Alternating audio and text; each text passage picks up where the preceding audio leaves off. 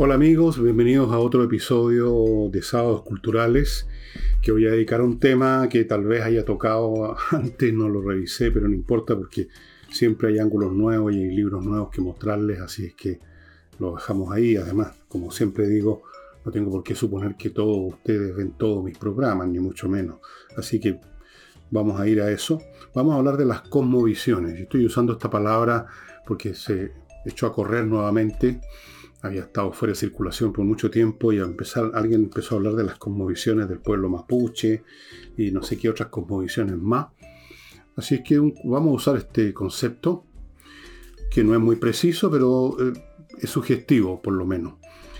Segunda cosa que quiero contarles antes de entrar en materia es que todo lo que yo les digo acá, o prácticamente todo, por lo menos todo lo que importa, no es de mi invención ni de mi creación son cosas que he estudiado, que he leído, que me han hecho sentido y que yo tengo la ambición, es mi única ambición de transmitirla para interesarlos, para darles a ustedes lo que yo recibí, una visión distinta, original, refrescante, o quizás ni siquiera refrescante ni original, pero un repaso.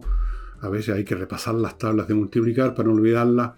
Esa es mi ambición y ninguna más. No pretendo estar creando grandes teorías sociales por lo menos no en este programa.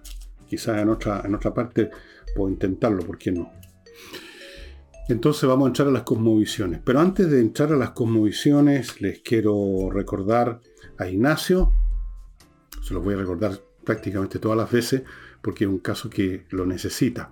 La familia de Ignacio necesita un permanente aporte de nosotros, los ciudadanos, los civiles, cosa que no hace el Estado, para poder atender las necesidades de su guagua, cuyos tratamientos de salud son increíblemente caros. Eso es todo el punto. Ahí está la dirección bancaria del papá de Joaquín, para que ustedes se pongan con unas pocas lucas las que les parezca adecuado y ojalá fuera todos los meses así. Yo lo considero en mi casa como una cuenta, como así como uno paga todos los meses el agua, la luz. Bueno, y me parece que es un gasto más que gasto, una inversión. Estamos invirtiendo en una guagua que va a ser un ciudadano en el Chile de. En el Chile que nos suceda cuando nosotros estemos bajo tierra. Em, segundo, mis libros están disponibles en el villegas.cl slash tienda. Ya saben, agrupados en, en conjuntos de dos o de a tres, o también se pueden comprar de a uno a precios de bodega, súper barato tanto los libros uno por uno como agrupados en subconjuntos. Así es que si usted está interesado en esos textos, vaya aprovechando la oportunidad porque en un momento dado se van a ir, ahora sí, todo, porque hoy día mismo, precisamente que estoy grabando, día viernes en la tarde, un poco antes, eh, he recibido contactos de algunas empresas editoras, o más bien dicho, librerías que están interesados en poner mis libros y ahí se va a ir el resto de lo que me quede y van a estar a precios más altos los que los estamos ofreciendo nosotros, evidentemente. Em, eso. No sé si me queda alguna otra cosa, salvo recordarles la Unión de Amigos Los Animales, que es un grupo privado, no tiene ningún contacto con el Estado, no recibe otro dinero que el que le dan los socios o las personas que sin ser socios de vez en cuando se aparecen por ahí y les tiran unas lucas a su cuenta corriente. Eh, ¿Por qué no ayudar a la Unión de Amigos de los Animales? Todos esos animalitos que ustedes están viendo en una foto a mi derecha son recogidos en la calle, han sido botados, han sido maltratados. Algunos, algunos llegaron al refugio de la Unión de Amigos de los Animales en unas condiciones increíbles. No les voy a mostrar la foto, pero lo importante es que ahora están bien, están cuidados, alimentados etcétera. Pero todo eso cuesta plata. Hay que comprar esos alimentos, hay que pagarla a, las veterinarias, por mucho que sean buena onda y rebajen los precios, pero tampoco pueden regalar. Entonces, póngase, póngase con unos pesos o vaya al refugio que está en Alto La Reina y lleve un saco con comida. De repente se puede entusiasmar en, en adoptar a alguno de estos animalitos. Ok. ¿Qué es una cosmovisión? Para empezar a hablar. Una cosmovisión es, por así decirlo, el enfoque ideológico más general que una sociedad, una civilización tiene del mundo, los conceptos básicos, cómo concibe el mundo en su conjunto, qué es la realidad, cuál es el destino del hombre, y me refiero al género humano entero, no estoy excluyendo a las mujeres, cuál es la razón de ser de nuestra existencia, cómo evaluar lo que se nos ofrece a los, sentidos, cuál debe ser nuestra tarea. Todas esas cosas y otras que se me pueden estar escapando eh, son básicas, están en el trasfondo y sobre esa base se construyen otros elementos culturales. Eso es lo que se llama cosmovisión cómo se ve el cosmos. Eso es, de ahí viene cosmovisión. Todas las civilizaciones han desarrollado su cosmovisión en algunos casos muy articulada, muy precisa, en la forma de doctrina. Generalmente eso sucede en sociedades donde impera una religión o impera un credo político. Y en muchos otros casos eh, la cosmovisión es un artefacto bien desarticulado, bien desordenado, formado a veces por piezas que vienen de distintas partes y que no tienen en realidad mucha conexión unas con otras. Eh, pero aún así hay, alguna, hay algunos elementos comunes, hay un espíritu, un aire, un aire, un áurea, que permite decir, bueno, en esta sociedad hay más o menos esta concepción del mundo, pese a lo desordenada que es, digámoslo así. Las composiciones pueden ser absolutamente distintas y vamos a examinar unas tres o cuatro, algunas de gran calado, otras menores, otras que están en proceso de formación, como está ocurriendo ahora, precisamente en, por lo menos en la civilización occidental. No sé si en todo el planeta, probablemente no, pero sí en el mundo de Europa, América, ahí sí. vamos a, la, a una... Ah, antes de seguir, eh, todo lo que les voy a decir, vuelvo a repetirlo, viene de mis lecturas. Y quizás algún procesamiento mío, pero menor. Todo viene de lo que yo he aprendido de otros. Yo soy beneficiario de la obra de personas de muchísimas más capacidades que yo. Y mi único mérito es que las he entendido y el segundo mérito es que las quiero hacer conocer, que las quiero transmitir, por último para entretenerlo un rato. Partamos con la antigüedad clásica, el mundo de la civilización greco-helénica. Grecia, y luego toma la posta como entidad política dominante Roma, primero como república, luego como imperio. Una cosa que es difícil de entender para nosotros, que vivimos en otra concepción, tengamos clara conciencia o no, es que en la antigüedad no había ningún concepto, no había ninguna sensación de que la raza humana a lo largo de la historia estuviera yendo en un proceso progresivo hacia una meta, que estuviéramos progresando. No. Era una visión más bien cíclica.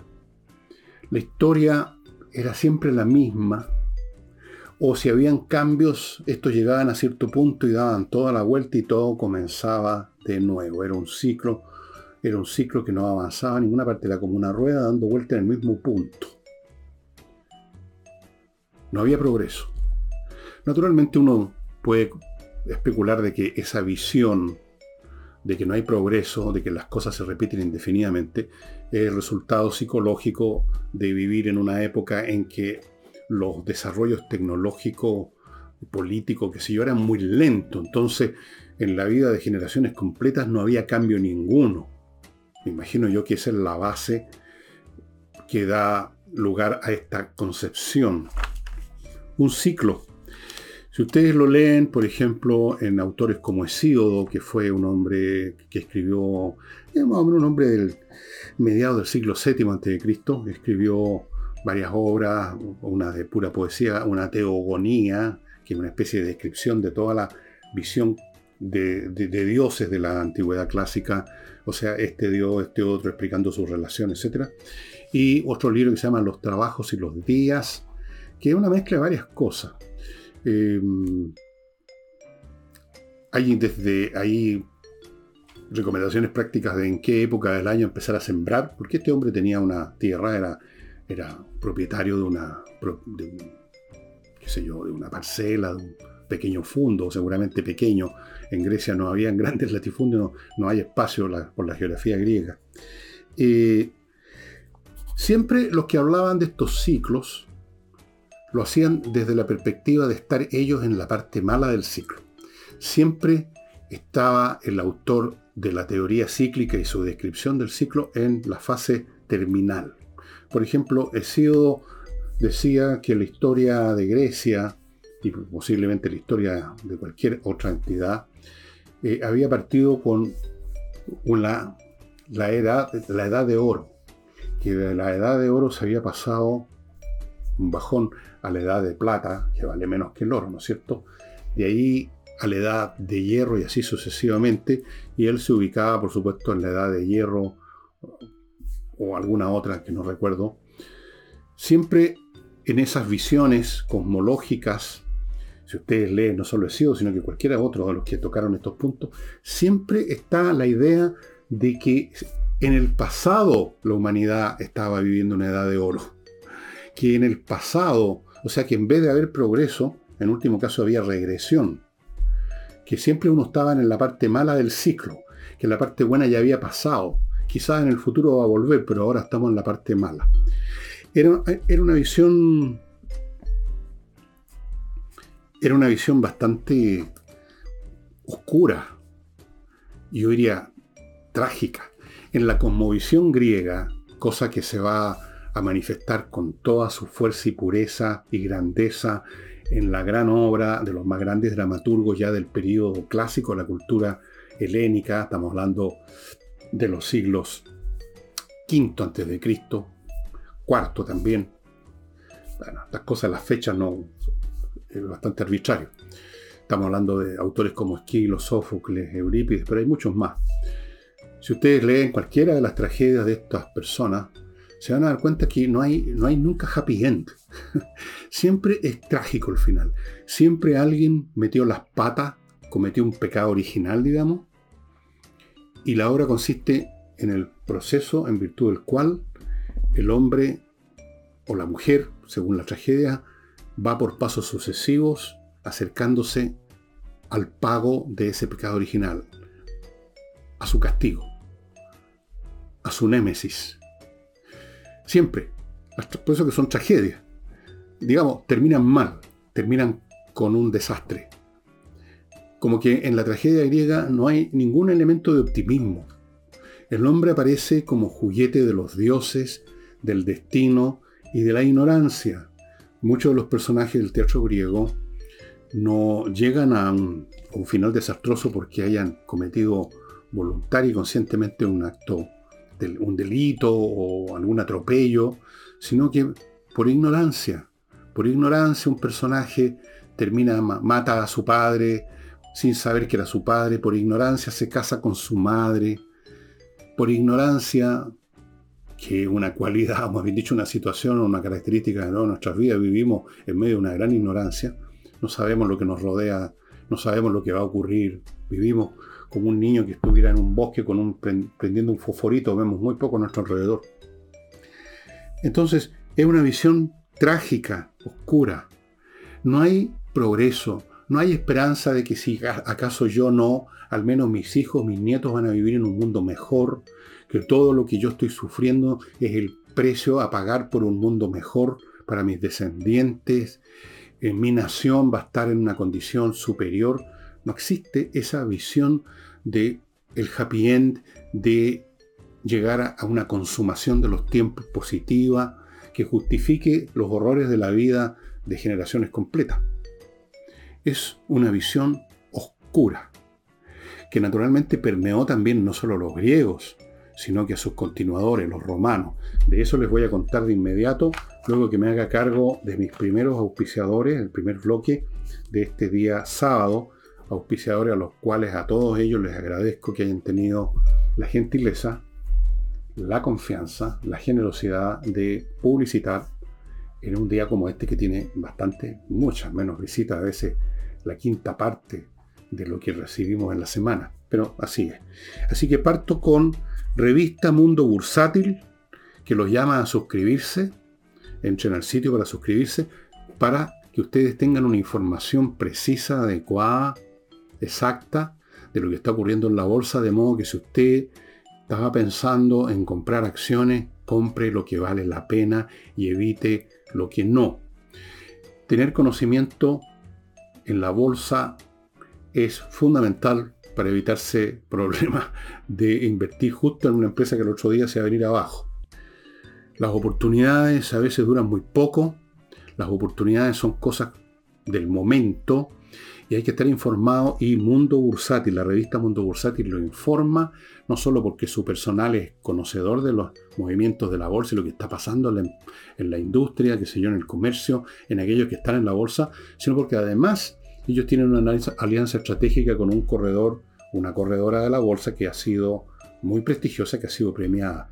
Así es que si usted participa de vez en cuando, aunque sea en el mundo bursátil, suscríbase a Mundo Bursátil, la revista Mundo Bursátil. Ahí está la dirección de ellos, Mundo Bursátil, todo pegadito.cl. Continúo con conversaciones numéricas. Cursos entregados por un ingeniero de la Universidad de Chile, conoce a mi hija Maya, que ofrecen una enseñanza en las matemáticas totalmente distinta a la que es propia de los colegios.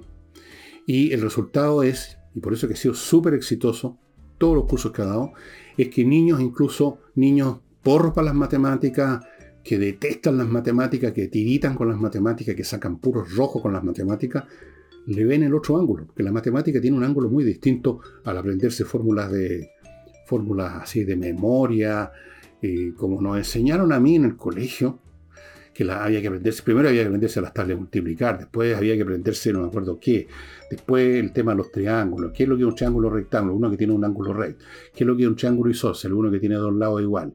Eh, después más adelante cuando llegaba al álgebra, que la fórmula del binomio al cuadrado, cómo se despejan los miembros, una montonera de cosas, y, y todo esto sigamos en el aire, así abstractamente, como que no tuviera contacto con la realidad, cuando en realidad la matemática es para eso, para medir cosas para prever cosas, movimientos, pesos, estructuras, resistencias, parábolas, qué sé yo. Súper entretenido.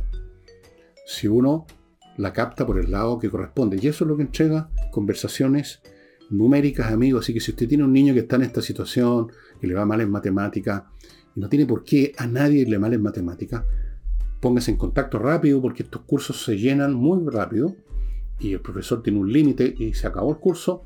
Hasta la próxima vez.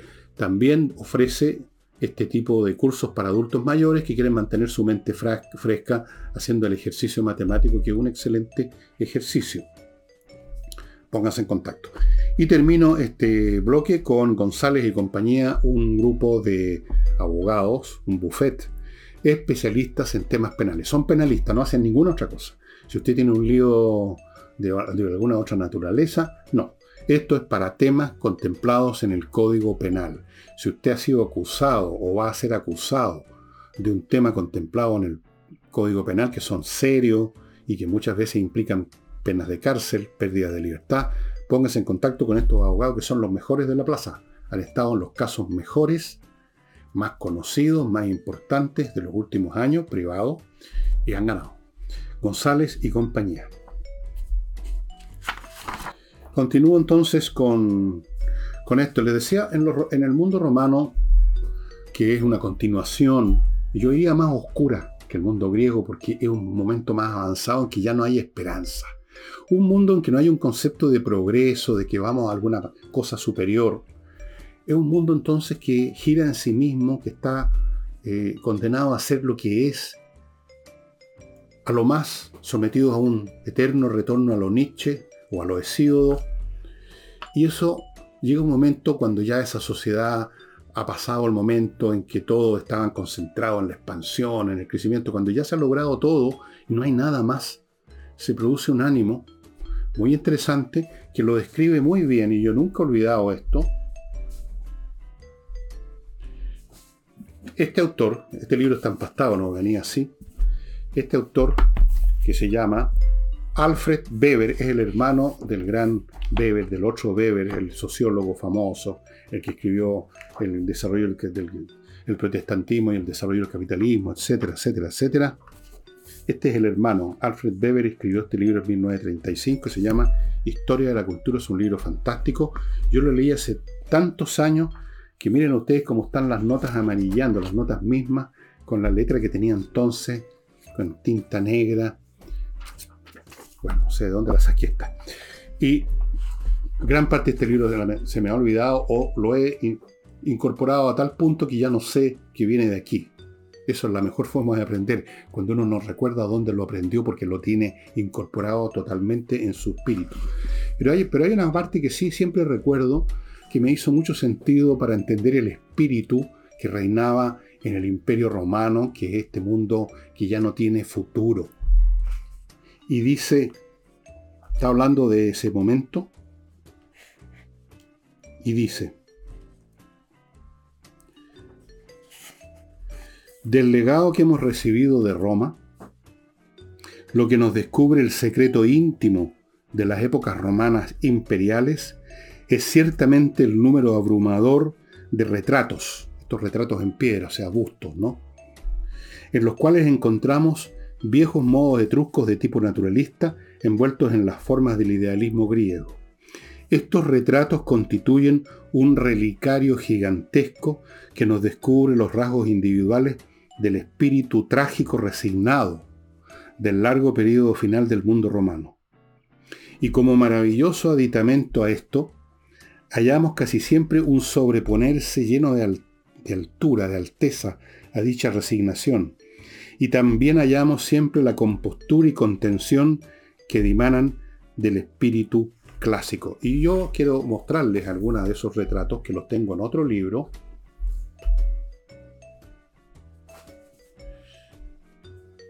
retratos romanos, estos bustos, y vean ustedes, donde abra esto, van a encontrar la misma expresión. Estas personas o eran políticos o gente muy rica que se mandaba a hacer estos bustos. Eran, aquí tienen un, eh, bueno, no son personas conocidas de la política, son tipos que más o menos son como los que describe Alfred Weber. Por donde sea, van a encontrar la misma, la misma actitud. libro muy interesante, entre paréntesis, ¿ah? por si acaso alguien quiere tenerlo. Roman Portraits, de esta editorial que se dedica a, a libros, digamos, con ilustraciones importantes, Faidos. Bueno, un libro muy, pero muy interesante, amigos. Así como la historia de la cultura de Weber, que me está tincando que lo voy a empezar a releer hoy día mismo. No había futuro, era una cosmovisión trágica. Era un mundo en que los individuos no tenían esperanza. Quizás una de las razones, buscando una esperanza, por la cual precisamente en tiempos del imperio ya más bien tardío, eh, empezó a desarrollarse y tuvo finalmente mucho éxito el cristianismo, que ofrecía algo. Y vamos a llegar a eso. Eh, en la Edad Media, en la Edad Media, la cosmovisión no, ya no es esta. Ya no es un mundo que no va a ninguna parte, un mundo que a lo más gira como una rueda, en un ciclo interminable, y donde por lo tanto lo que cabe es adoptar una filosofía, por ejemplo, como hicieron muchos aristócratas, gente de la élite romana, el estoicismo, en que se promovía cumplir el deber. Uno tiene que cumplir su deber. Uno nació emperador, como Marco Aurelio, que escribió unas meditaciones estoicas, y ya tiene que cumplir con su deber, le guste uno no. Uno nació lo que sea, y tiene que cumplir con su deber lo mejor posible, y nada y no esperar nada y no tener miedo a los dioses ni a la muerte porque no hay nada al otro lado. Nada. Pero en la Edad Media, y antes de eso con el triunfo del cristianismo, a finales del Imperio Romano, a los que se convirtieron a esa fe, la cosmovisión cambia completamente. Eh, en el sentido de que ya no importa el mundo, en primer lugar. Si el mundo está en un ciclo perpetuo, o si acaso hay un progreso, o si acaso lo que sea, da lo mismo, porque el fin de la vida es abandonar esta vida en las mejores condiciones para irse al cielo. La salvación es una cosmovisión de salvación. Y en esos tiempos, cuando el cristianismo comenzaba a crecer y a desarrollarse en el Imperio Romano, una gran cantidad de gente se iba a monasterios, otros se iban de anacoreta, se metían al desierto, así vivían de nada casi, otros órdenes religiosas que se empezaban a desarrollar, eh, porque no importaba la vida acá, no importaba si había esperanza o no había esperanza, no importaba si los tiempos eran, iban a ser siempre iguales o sometidos al eterno retorno, lo que importaba era la salvación del alma. Estar aquí era simplemente una especie de infierno que había que sobrepasar de la mejor manera, como devoto, hijo de la iglesia, rezando, siguiendo las normas y esperando entonces la salvación en el otro mundo. Esa es una conmovisión completamente distinta de la antigüedad. En la antigüedad, volviendo ahora a ello, ese mundo sin esperanza eh, promovía especialmente en algunos momentos de la historia de Grecia, promovía el que los individuos desarrollaran al máximo sus potencias, fueran héroes, de, alguna forma o de otra, como Aquiles, el hombre que le dice a su mamá, si vas a Troya vas a morir, si te quedas acá vas a vivir muchos años, y dice, Aquiles prefiero ir a morir y tener gloria y fama a quedarme aquí años de años en la oscuridad el, concepto de que el mundo es trágico, que no tiene esperanza, que somos sujetos a los caprichos de los dioses y de la naturaleza, eh, va acompañada en el mundo griego de este culto a la competencia, al logro máximo, pero sin esperanzas del más allá. Una vez muertos, los héroes o la gente común y corriente se va por igual a un lugar sombrío, oscuro y sin esperanza que llamaban Hados, el Hados. Muy distinto a la conmovisión cristiana donde lo que interesa es el otro mundo. Lo que interesa es las enseñanzas de Jesucristo. Lo que interesa es pasar por esta vida de la manera más eh, libre de pecados posible para ganarse el cielo. Y esa conmovisión no solo empezó a permear a números crecientes de habitantes del Imperio Romano, no a todos, pero a un número creciente, sino que fue la conmovisión de la Edad Media, no hubo otra, no había otra, no había otra. Todo estaba dominado por la iglesia, por la conmovisión de la iglesia, de la iglesia, de la cristiandad, de la cristiandad. Todo. Absolutamente. No solamente la conducta de los individuos, sino que la visión de cómo era el mundo la astronomía, por así decirlo, del mundo medieval. Es una astronomía que está en sintonía con las enseñanzas de los padres de la iglesia, de la Biblia, y de ahí que existía vigente el sistema de Ptolomeo, de que la Tierra era el centro del universo y todo, el Sol y todo giraba alrededor. Tenía que ser así en concordancia con la idea de que aquí se estaba librando en la Tierra, era el lugar más importante del universo, porque aquí se libraba la lucha de los seres humanos entre el bien y el mal por llegar al paraíso. Entonces no podía concebirse que la, Tierra fuera un elemento más del era, era, era intolerable eso. Es una conmovisión que naturalmente ahogó el desarrollo de las ciencias totalmente, que hizo vivir a generaciones tras generaciones en el terror del infierno, porque del infierno habían descripciones muy detalladas eh, en las iglesias, en los vidrios, digamos, los vitrales, en, los muros. Los curas además predicaban de lo mismo. El infierno era detallado con, con los castigos. Del cielo no había ninguna, no había ningún detalle. El cielo, no sé qué se hacía en el cielo, pero en el infierno era mejor no llegar ahí.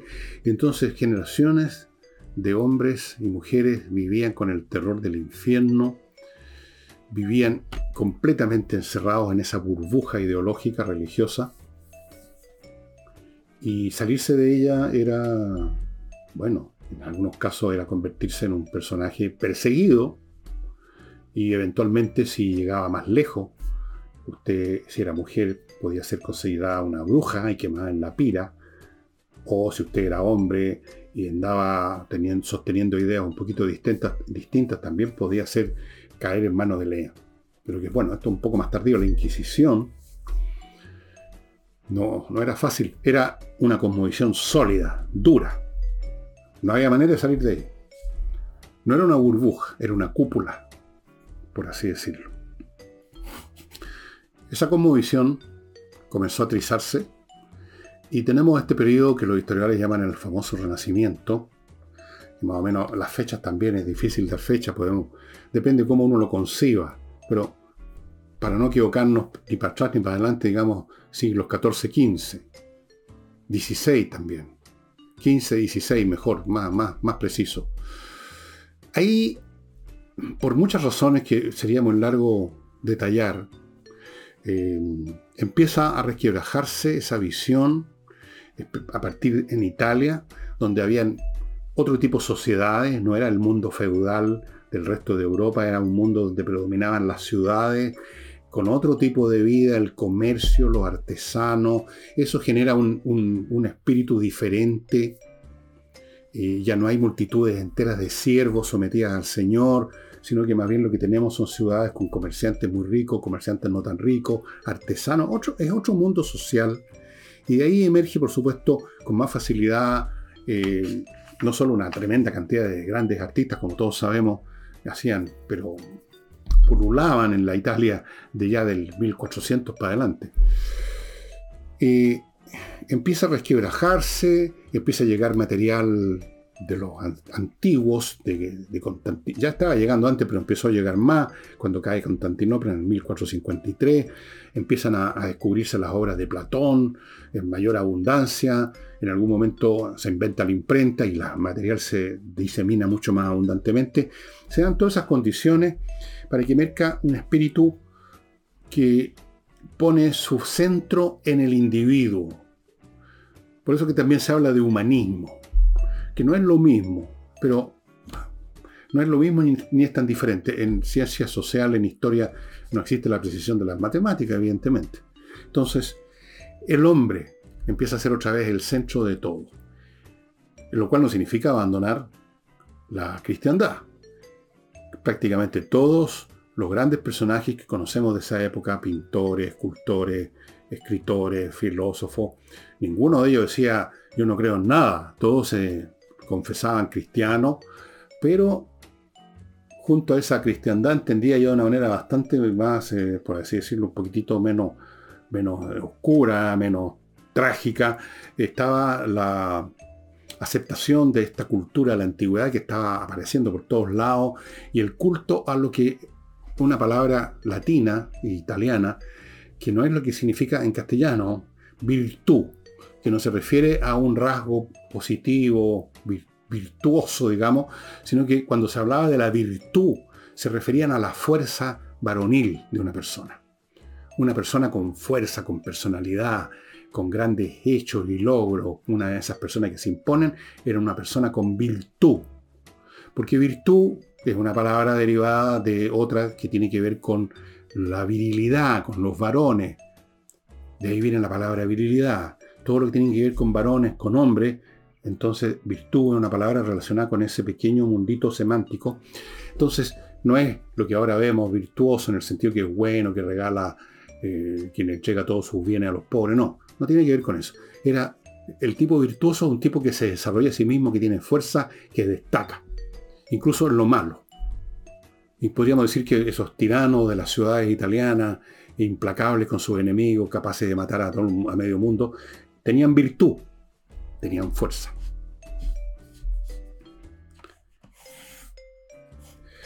Es a partir del siglo XVII y sobre todo en el XVIII, cuando se desarrolla la visión racionalista del mundo, la cosmovisión racionalista, de la cual somos herederos hasta el día de hoy. Nosotros todos, la civilización occidental me refiero, no hablo de los chinos o los japoneses, la civilización occidental, Europa y América, especialmente Europa, somos tataranietos del siglo XVIII. En el siglo XVIII a base de los desarrollos del siglo XVII, que se desarrolla una nueva cosmovisión donde aparece, por ejemplo, y lo he mencionado en algún programa anterior, una noción nueva, el progreso, y otra noción nueva, la felicidad. Los seres humanos tienen derecho a la felicidad, a buscar la felicidad, y esto es posible porque es posible el progreso, porque podemos crear sociedades más justas, etc. O sea, más o menos la visión que tenemos hoy día. La razón, primero, despeja el tema del mundo físico que nos rodea. Con Newton empieza a verse el universo no ya como una serie de cositas que dependen, que giran y se mueven en función de nosotros, los seres humanos en nuestro planeta, sino que se empieza a ver el cosmos como una máquina, como un mecanismo cuyas partes funcionan de acuerdo a leyes, las leyes formuladas matemáticamente por Isaac Newton, la ley de gravitación universal. Empieza a verse el mundo como un conjunto de objetos materiales que se relacionan mecánicamente de acuerdo a leyes físico-matemáticas. Eso ya es un cambio inmenso. ¿Cómo se llegó y se desarrolló eso? Una larga historia. Ustedes recordarán, Galileo dice, eh, ¿saben qué más? El Sol no gira alrededor de la Tierra, sino que al revés, y le, casi le costó la vida, o sea, fue sometido a una inquisición por la iglesia y quedó bajo arresto domiciliario el resto de su vida. No lo llevaron a la pira porque ya era famoso Galileo, por muchas razones, pero no fue este un camino fácil.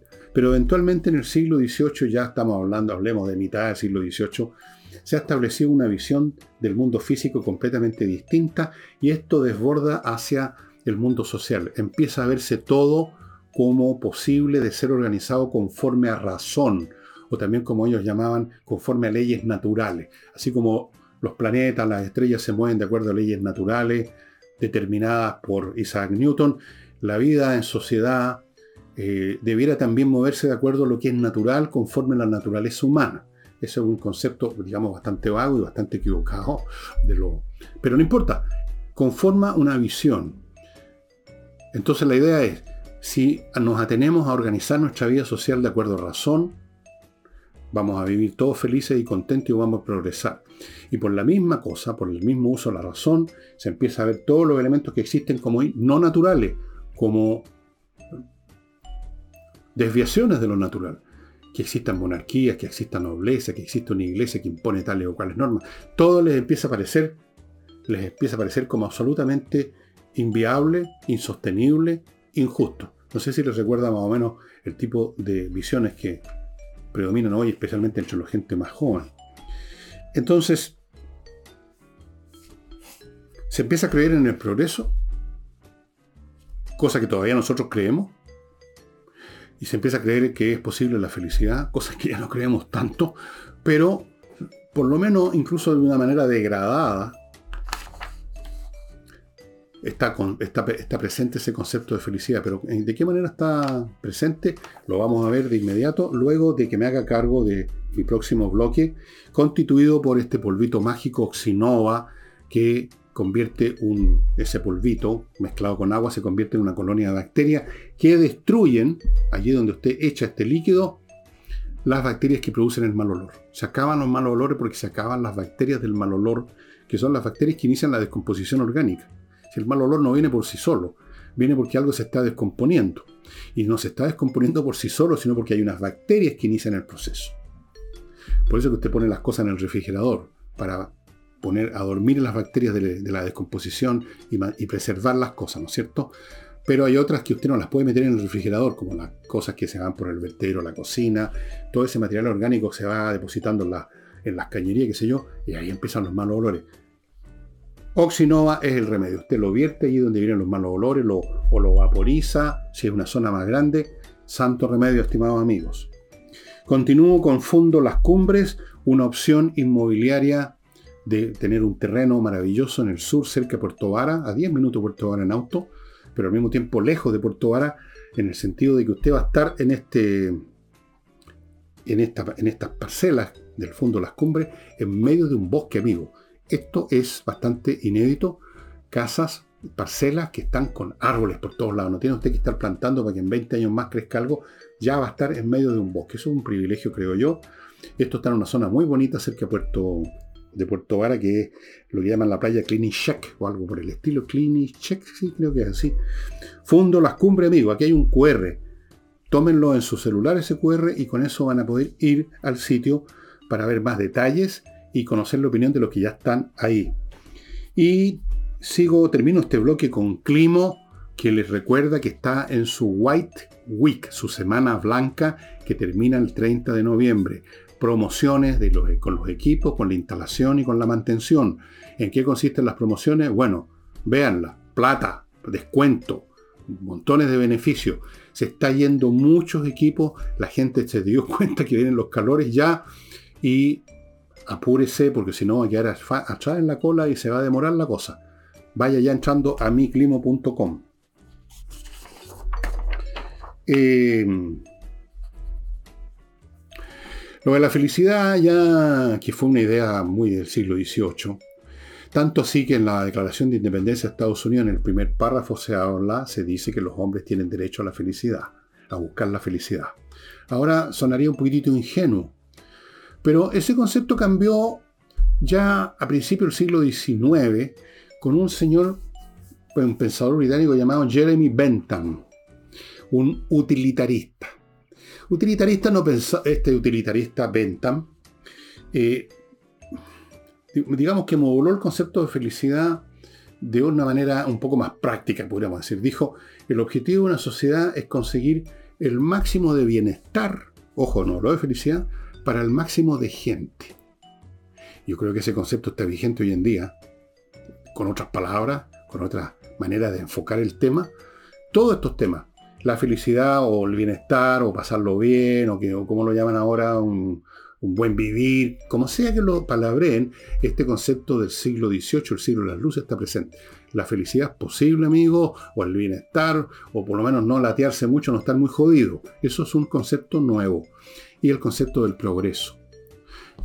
Progreso que nace en su momento y que ahora se desarrolla y se mantiene por un hecho obvio que no existía en la antigüedad clásica, que ahora sí podemos ver de día en día el desarrollo tecnológico y científico.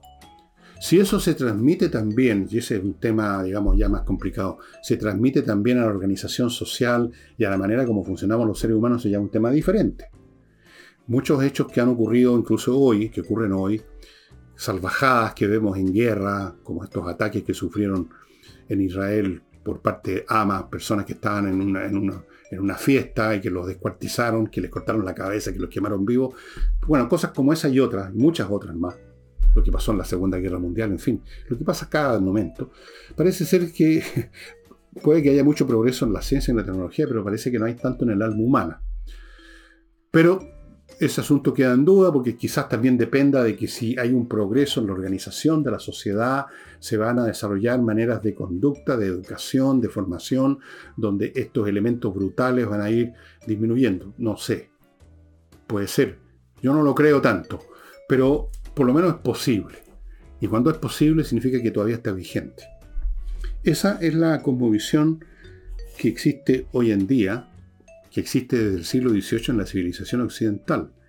Y el discurso políticamente correcto, que es otro tinglado absolutamente heterogéneo, donde está es un bolsón donde han metido de todo, temas ambientales, temas sexuales, temas políticos, temas económicos, temas de raza, todo está metido ahí.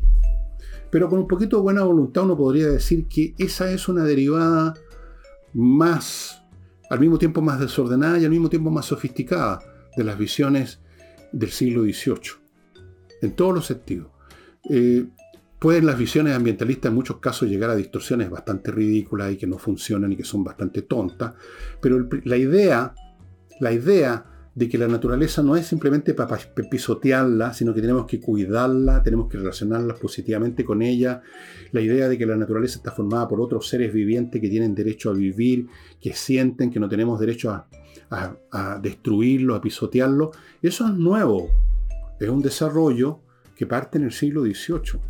En el siglo XVII todavía un filósofo como Descartes podía decir que los animales, todos los animales, salvo nosotros, eran máquinas. O sea que daba lo mismo hacer sufrir un animal. Era una máquina nomás, como romper un juguete. Ustedes comprenden que eso ya no, no es válido. O sea, no, no, no, no, no funciona así hoy en día.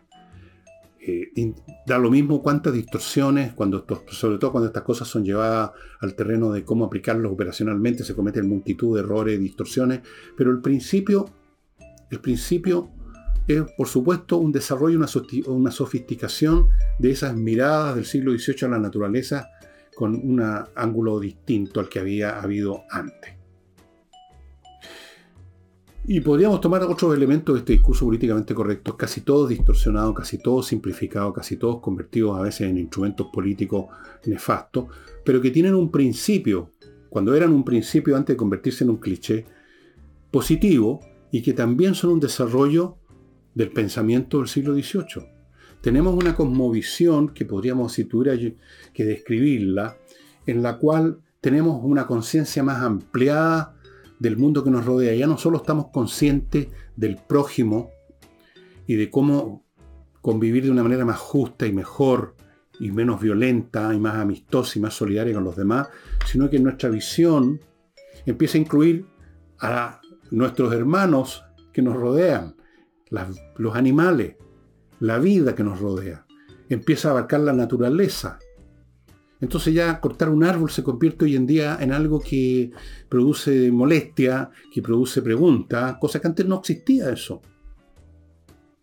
Lo vemos todos los días que hay una actitud diferente.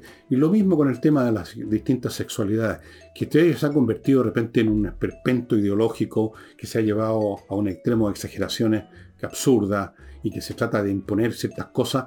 Es verdad, pasa siempre con todos los principios cuando se convierten en parte de un movimiento. Pero el principio es una sofisticación, un desarrollo, un refinamiento de una idea de tolerancia con respecto a las preferencias sexuales del prójimo. Eso es indudable.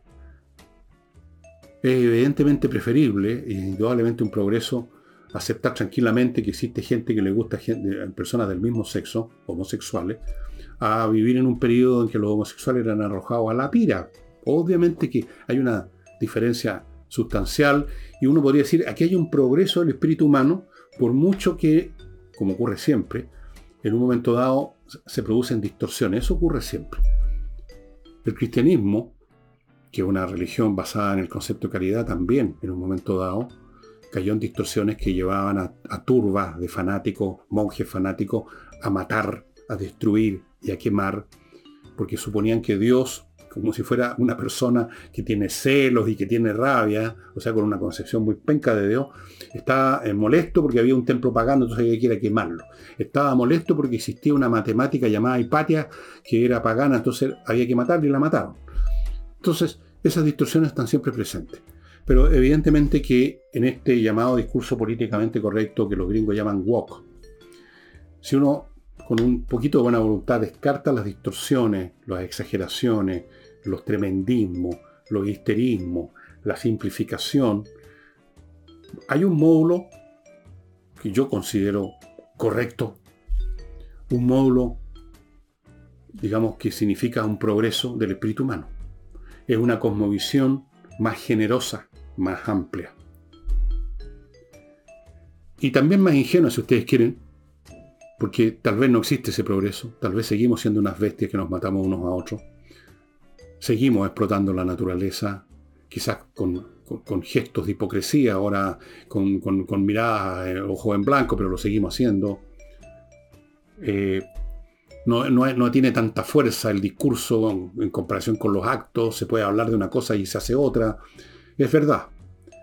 Pero aún así es un progreso comparado con tiempos en que ni siquiera existía la necesidad de ser hipócrita y de contarse un cuento, sino que se de frentón, de frentón como uno vio, como yo vi de niño, a niñitos de mi edad, torturando un animalito para divertirse. Eso hoy día es bastante más difícil que ocurra. O sea, si pillan a un cabro haciendo eso, le dan una pateadura a sus propios amiguitos, yo creo, yo creo. Y si es un adulto, lo, le cae la teja legal encima. Entonces, es una cosmovisión, y si uno se pone si uno se pone optimista, podría pensar que así como la tecnología y la ciencia, obviamente que se han desarrollado, eso eh, sería ridículo discutir eso, las cosmovisiones, por lo menos por momentos, se hacen más, más cósmicas. no más cómicas, más cósmicas, más amplias. Tal vez ocurra después en un momento dado que se derrumba la civilización y volvemos a la casilla inicial y partimos otra vez como unos patipelados brutales. Volvemos a la época de las cavernas. Puede ser. Pero, quién sabe. Quién sabe, estimado amigo. Quiero mostrarle unos cuantos libros más antes de partir.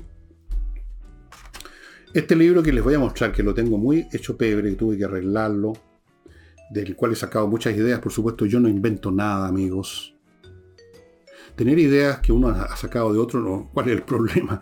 Si de alguna parte vienen, si uno no las ha procesado, sino que las recibió de otro, las entendió y las incorporó, estupendo.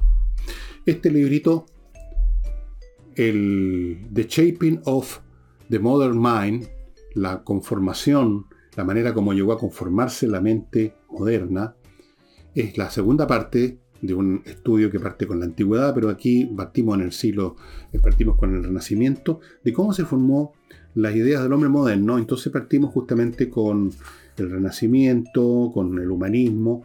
Es un libro excelente, como todos los libros que escribió este tipo, Crane Brinton. Esta misma edición está disponible en Amazon. Son libros de segunda mano, no se ha reeditado lamentablemente. Es un libro fundamental, un librito que no estaba hecho para, yo lo estoy releyendo, como ustedes ven, lo tengo marcado acá, no estaba hecho para eruditos, para académicos, para gente así, era para personas como yo, como usted, como legos, no académicos, un lenguaje sencillo, claro, transparente, Crane Brinton escribía con una claridad absoluta, como toda persona inteligente. Este libro lo pueden encontrar para entender más o menos exactamente lo que yo les he estado diciendo. Si esto, este programa me lo inspiró este libro, precisamente. Este otro libro se lo he mostrado de nuevo eh, varias veces, pero se lo muestro de nuevo a propósito del siglo XVIII. Los placeres de la imaginación. Creo que este no. La cultura inglesa en el siglo XVIII es interesante. Hay otro sobre el siglo XVIII que es el que les he mostrado. Me saqué, me saqué el libro equivocado, pero igual este sirve. Tiene que ver con la manera como se amplió el espíritu europeo en general. Aquí se concentran en los ingleses se ampliaron sus maneras de divertirse. Los placeres de la imaginación tienen que ver con una creciente cantidad de gente que se empieza a incorporar a la lectura, que empiezan a apreciar la lectura, más alfabetos, más libros que se imprimen, que se leen, el desarrollo de la música, que es fundamental para el espíritu humano, creo yo, cómo se empieza a desarrollar eh, los teatros donde se daba música, cómo se empieza a desarrollar el teatro. Es bien interesante este proceso porque en esto, como en lo de la visión, la cosmovisión, el siglo XVIII es nuestro tatarabuelo, amigos. De todos estos libros yo los insto fervorosamente a este. Hay ediciones en tapadura que son carísimas, 70 dólares, 100 dólares porque ya no están disponibles, pero esta edición de el Mentor Book, que en su época costaba 50 centavos, este libro que ya está amarillando y que se está cayendo, yo lo he arreglado con plásticos y cosas por todos lados. Yo lo compré ya muy destruido, pero me alegro de haberlo hecho. Este libro lo escribió Crane Brinton en el año 53, lo dedicó a su señora, y esta edición que tengo en mis manos es de los... ¿De cuándo es esta? De los 60, de principio de los 60. Amigos, no se van a arrepentir. Este libro se los recomiendo. Y bueno, estos otros que les mostré ya, eh, esto Historia de la Cultura, no he verificado, se me olvidó verificar si este libro está. Eh, no me atrevo tampoco a recomendarlo porque es bastante más arduo. Pero obviamente que usted puede meterle el diente de todas maneras, sí. Es cuestión de... Y este libro, bueno, este de los retratos. Fíjense ustedes, aquí no hay ni un solo personaje que aparezca muerto la risa, con una sonrisa de satisfacción, de conformidad. Todos están mirando un mundo que se acaba, un mundo que no tiene futuro. Por eso que lo compré este libro, porque me acordé de esto de gigantesco relicario de los retratos de estos personajes de un mundo sin futuro. Un mundo que vivía en guerra contra los bárbaros que ya estaban pateando las puertas por todos lados, un mundo oscuro, sombrío. Si ustedes quieren darse con una película, una idea más o menos, una película fantástica, de ese mundo ya decadente, donde prima el deber para algunos y el placer físico para otros, porque no hay otra cosa, vean la película Satiricón de Fellini. Yo creo que la pueden encontrar en alguna parte en la internet. Satiricón está basado en una novela escrita por un romano, Petronio, en el primer siglo después de Cristo, en la época del emperador Nerón. Petronio se llamaba este señor y escribió Satiricón. Interesante libro. Y eso sería todo por hoy, salvo recordarles, amigos, Kaizen Automotriz, si tienen su auto que no está seguro si le va bien o le va mal, llévelo a Kaizen Automotriz, son expertos en la prevención. Van a revisar todo, en que el auto parece que está perfecto, van a encontrar cosas que hay que arreglar antes de que le deje botado en pana. Amigos, fundamental porque uno siempre se queda botado. Las panas no se producen en la casa, se producen en la carretera. Y termino con Higiena, la Academia de Música para aprender en su casa mirando una pantalla, porque son clases online, ya sea piano, guitarra, flauta, saxofón, contrabajo, ukelele, eh, voz, con, ¿qué más? Percusión, montones de instrumentos, amigos, por vía online, lo hacen muy cómodo y muy fuerte. Y si usted tiene dudas, pida una clase demo que va a ser exactamente igual a una clase que usted estuviera pagando. Demo, ahí usted va a poder decidir, estimados amigos.